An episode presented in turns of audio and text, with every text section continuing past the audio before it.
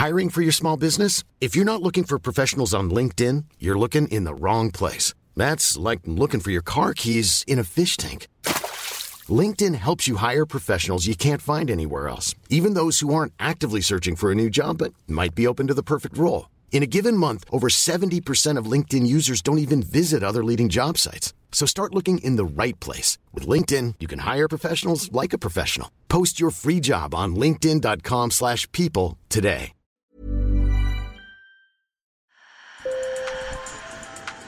Bonjour. Hello. Hola. Marhaba bikoum. Sur le fil, Le podcast d'actu de l'AFP. des nouvelles choisies pour vous sur notre fil info. La COP27 se tient jusqu'à la fin de semaine en Égypte, à Sharm el-Sheikh. 196 pays y sont représentés. Après un été marqué par des incendies, des inondations et une extrême sécheresse, les scientifiques appellent à l'action. Aujourd'hui, c'est le membre du GIEC François Gémen qui nous éclaire sur le contexte particulier de cette COP qui pourrait influencer les négociations. Il est spécialisé dans les politiques d'adaptation au réchauffement climatique et vient de publier L'écologie n'est pas un consensus aux éditions Fayard. Sur le fil. François Gémen, bonjour. Bonjour. Alors, qu'est-ce que cette 27e édition a de particulier? Je dirais qu'elle elle a ceci de particulier qu'elle se déroule dans un contexte international extraordinairement tendu qui risque malheureusement de peser très lourd sur les avancées possibles. On a évidemment la guerre en Ukraine qui isole la Russie et ses alliés, mais il y a beaucoup de pays africains qui sont encore très dépendants de la Russie pour leur souveraineté alimentaire. Il y a aussi la rupture du partenariat stratégique sur le climat entre la Chine et les États-Unis. Or, c'est notamment ce partenariat qui avait permis l'accord de Paris en 2015 et le partenariat est rompu suite à la visite de Nancy Pelosi à Taïwan cet été. Et puis, il y a bien entendu la crise énergétique actuelle euh, qui pousse de nombreux pays à rouvrir des mines à charbon et potentiellement à augmenter leurs émissions de gaz à effet de serre. Oui, et justement, les différents chefs d'État ont été particulièrement alarmants la semaine dernière. Le président du Conseil européen, Charles Michel, parle d'un revolver climatique. Nous avons un revolver climatique sur notre tempe.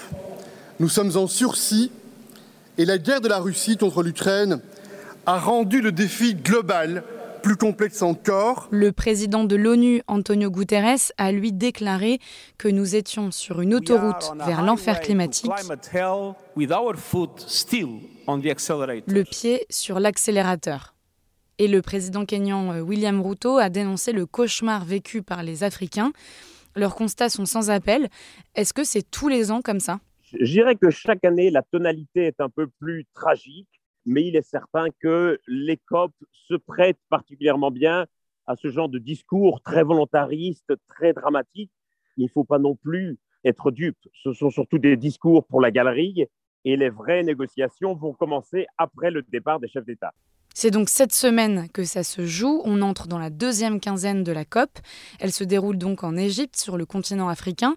Est-ce que la localisation de la COP influence les négociations ou peut-être le ton? Bien sûr, le lieu détermine qui est le pays hôte et donc qui va présider les débats. La tonalité qui est donnée par la présidence égyptienne, c'est que dans la mesure où cette COP a lieu sur le continent africain, l'accent devrait être mis sur les questions d'adaptation et sur les questions de compensation pour les pertes et dommages liés au changement climatique. Et donc, on va beaucoup discuter de financement avec cette difficulté que la plupart des pays européens et des pays industrialisés ont été euh, lourdement endettés à la fois par la crise du Covid et par la crise énergétique. Et toute la question va être de savoir s'ils pourront se montrer à la hauteur des promesses qu'ils avaient faites aux pays africains notamment. Et la question des dédommagements est en effet au cœur des débats. Le Premier ministre d'Antigua El Barbuda a demandé la semaine dernière au nom des petits États insulaires un dédommagement des entreprises pétrolières et gazières pour les pays du Sud frappés par des catastrophes climatiques. On parle aussi d'une compensation des États les plus riches, qui polluent plus donc. Voilà ce qu'a rappelé le président kényan. L'Afrique contribue pour moins de 3% à la pollution responsable du changement climatique, mais elle est la plus gravement touchée par la crise qui en découle en Afrique. Il est donc juste et approprié que cette conférence prenne les mesures nécessaires pour reconnaître les besoins et les circonstances particulières de l'Afrique. Pourquoi est-ce que c'est important qu'il y ait une coopération entre les États dits du Nord et ceux du Sud? C'est absolument essentiel parce qu'une bonne partie de la lutte contre le changement climatique va se jouer dans les pays qui ne sont pas de gros producteurs, de gros émetteurs de, carbone aujourd'hui, mais qui risquent de le devenir demain s'ils suivent la même trajectoire de développement que l'Europe ou que la Chine. Et donc le gros enjeu, c'est de voir comment on permettre à ces pays de choisir une trajectoire de développement qui soit décarbonée et qui donc ne suive pas la trajectoire européenne ou la trajectoire chinoise, sinon ça réduirait à néant une bonne partie des efforts consentis jusqu'à présent. Les ONG et les scientifiques déplorent souvent le manque d'impact des COP. En 2009, les pays du Nord s'étaient déjà engagés à verser une aide climat aux pays du Sud de 100 milliards de dollars par an à partir de 2020. Mais la promesse n'est pas totalement tenue. L'accord de Paris n'est toujours pas respecté. Alors est-ce que les COP sont vraiment utiles? Les COP restent absolument nécessaires. Le changement climatique est un problème global. Aucun pays ne peut prétendre lutter seul efficacement contre le changement climatique. Et donc, nous sommes condamnés à coopérer. Après, on peut s'interroger sur le format des COP, sur les modalités d'organisation. Est-ce qu'il faut les organiser plus souvent, moins souvent? Est-ce qu'il faut faire rentrer d'autres acteurs? Je pense notamment qu'il faut s'affranchir de la règle du consensus qui amène certaines lenteurs et un manque d'ambition. Je pense aussi qu'on a parfois tendance à trop en attendre et imaginer que les COP aient une sorte de vocation euh, performative, que les COP puissent à elles seules sauver le climat. Et là, malheureusement, c'est demander aux COP davantage que ce qu'elles peuvent donner. Euh, les COP ne sont jamais qu'un forum de discussion, l'équivalent d'une assemblée générale des copropriétaires d'un immeuble. Si les copropriétaires ne veulent pas rénover l'immeuble, l'assemblée générale n'a pas le pouvoir de le leur imposer.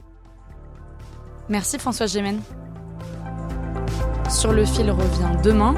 Merci de nous avoir écoutés. Je suis Camille Kaufmann et je vous dis à bientôt.